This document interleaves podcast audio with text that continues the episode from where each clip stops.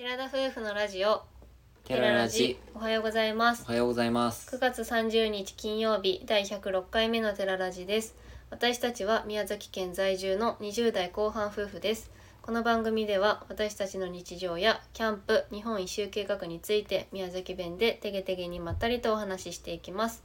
本日は月2回の弾弾き語りコーナー。ポチポチポチポチ。です。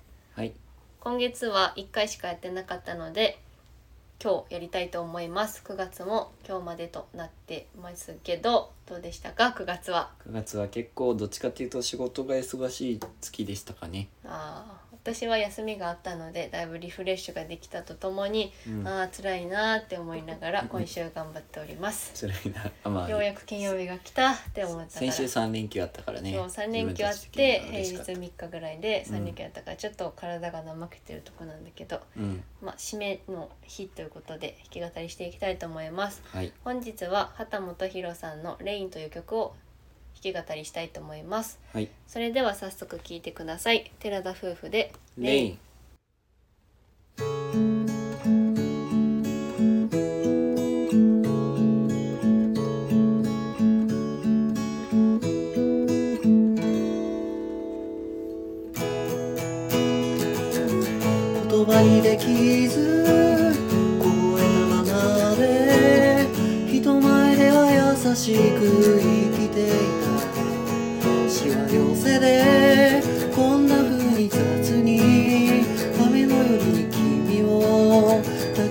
てた。道路脇のビラと壊れた城屋と街角ではそう誰もがいる。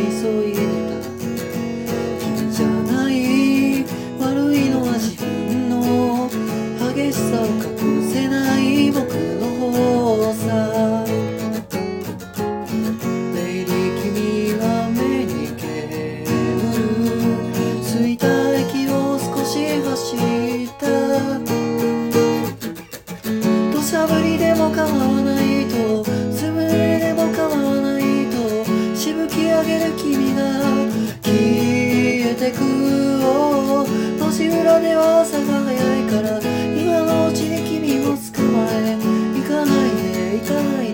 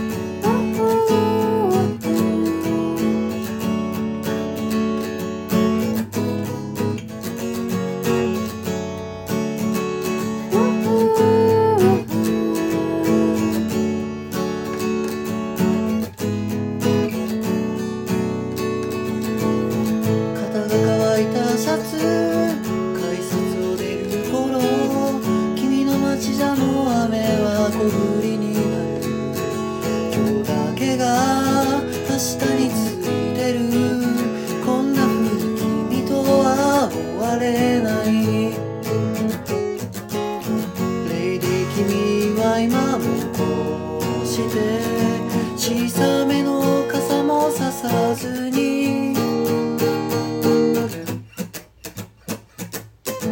どしゃ降りでもかまわないと。粒濡れでもかまわないと。しぶきあげる君が消えてく路地裏では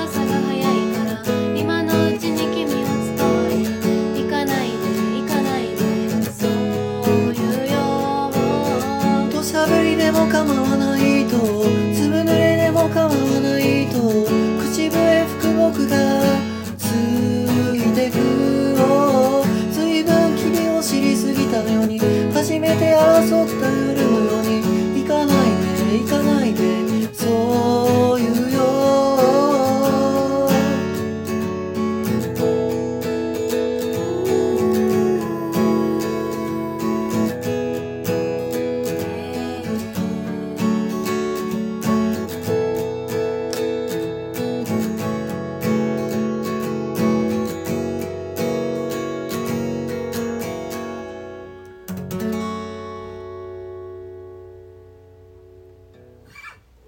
とうございました。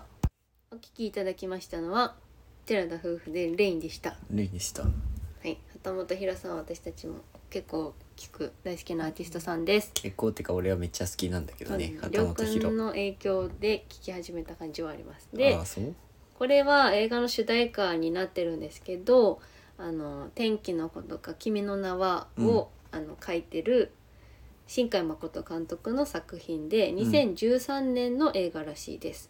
2013年結構新しめなんやねあでこれが最初に書いたあのラブストーリーのうん作品らしいです、この作品が。で46分ぐらいで短くてこれじゃなくてもう一つなんかご秒速 5, 5メートル。5センチメートルみたいなやつを見たよね。あ5センチメートルか。なんか前 DVD 借りて見たんだよね。なんか君の名を見た後に借りてみたよね。そうそうそう。なんか感化されてさ見たいってなってね。秒速5センチメートル？うん。はなんか中学生みたいな子たちがうん。恋をするラブストーリーみたないんかな話だったっけ？短編が何個か入ってたなんか電車に乗ってたような気がすするんだけどやっぱり結構前に見たから忘れちゃってるよね。忘れるよね。お互い多分大学生の頃に見た作品だったかなと思います。なぜ今回これを歌おうかってなったかと言いますとあー亜美さんのえ亜美さんが歌いたいっていうふうに言ったんですよ。あのねあの台風が来たじゃないですか、大きな台風が九州に上陸して、うん。あの時りょうくんは結婚式があったので私もついていって、うん。前の職場の同期の子のお家に遊びに行く約束をしてて、はい。結婚式は延期にはならないからってことで、うん。まあもう仕方なく行ったんですけどまあさすがに行くしかないからね、うん。行って友達との家に泊まらせてもらっててもう台風の影響もすごいからあの延泊をさせてもらってはい。2泊させてもらったんだけど、うん。その時にたまたま録画してるよって言った暇を持て余してたからね、うん。あるよって言ってくれて見たのがこの「琴の葉の庭」っていう作品だったんですけどうん。私は逆にこれを見た記憶がなくてなんか短編のやつが何個かあるやつもあるよみたいなのを言ったんだけどで普通に見たの丸々。丸々見てその後にこの曲が流れた時になんかゾワゾワゾワってしてめっちゃいいってなったってよ。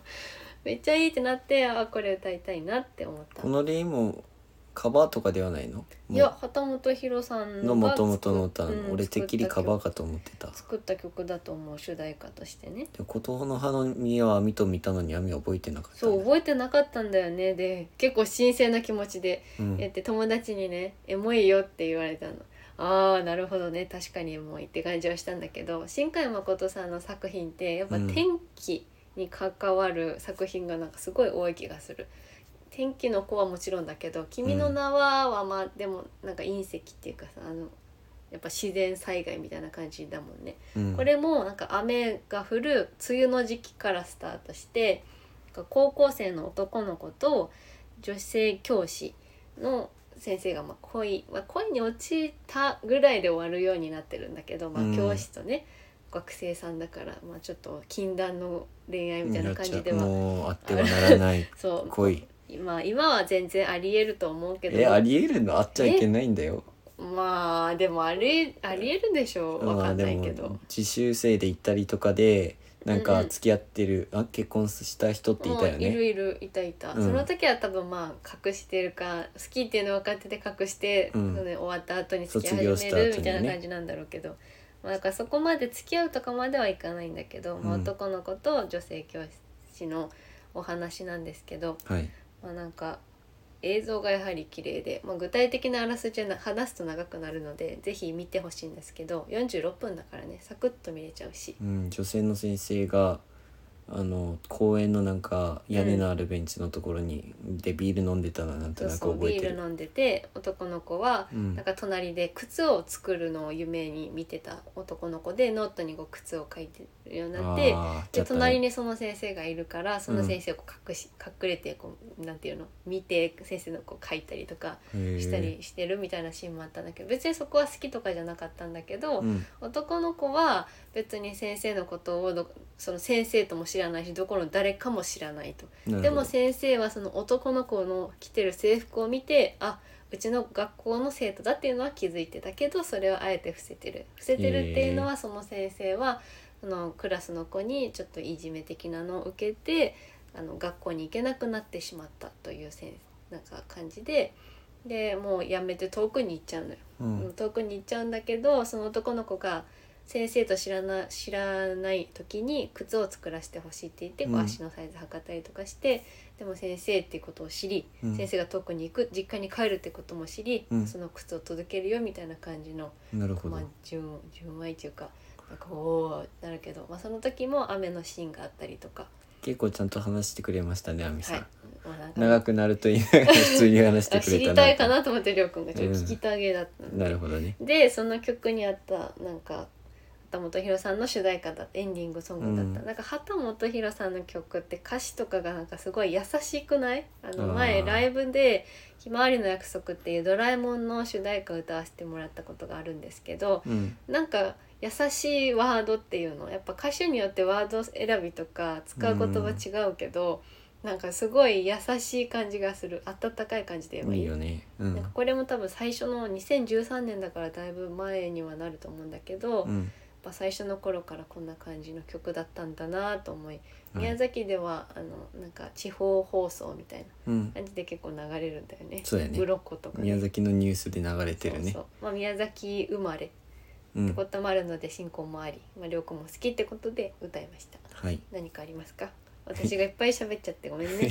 いや僕は今回は聞き役で全然問題ありませんでした。問題ありませんか、はい。私うまく喋れてたかな？うんバッチリ話してたと思いますはい、はい。では今回のお話はここまでです。はい。ラジオのご感想やご質問などコメントやレターで送っていただけると嬉しいです。私たちはインスタグラムと YouTube の配信も行っております。YouTube では夫婦でキャンプや車中泊をしている様子を毎週土曜日夜7時に公開しておりますのでご興味のある方はぜひご覧ください。明日の YouTube から寺田夫婦の YouTube は新章に入りますのでどうぞお楽しみにされていってください。大げさな感じで言うね。新章とか言って。うん全新章然変わらない感じは全然キャンプとしては変わらないうん、です、そう。やることは変わりません。キャンプです、ただこれだけです。言っとくの、はい。ただ普通のキャンプをしますっていうことだけなんですけどちょっと変わりますのでぜひお楽しみに。されていてください。はい。本日も最後までお聞きいただきありがとうございました。それでは皆さんいってらっしゃい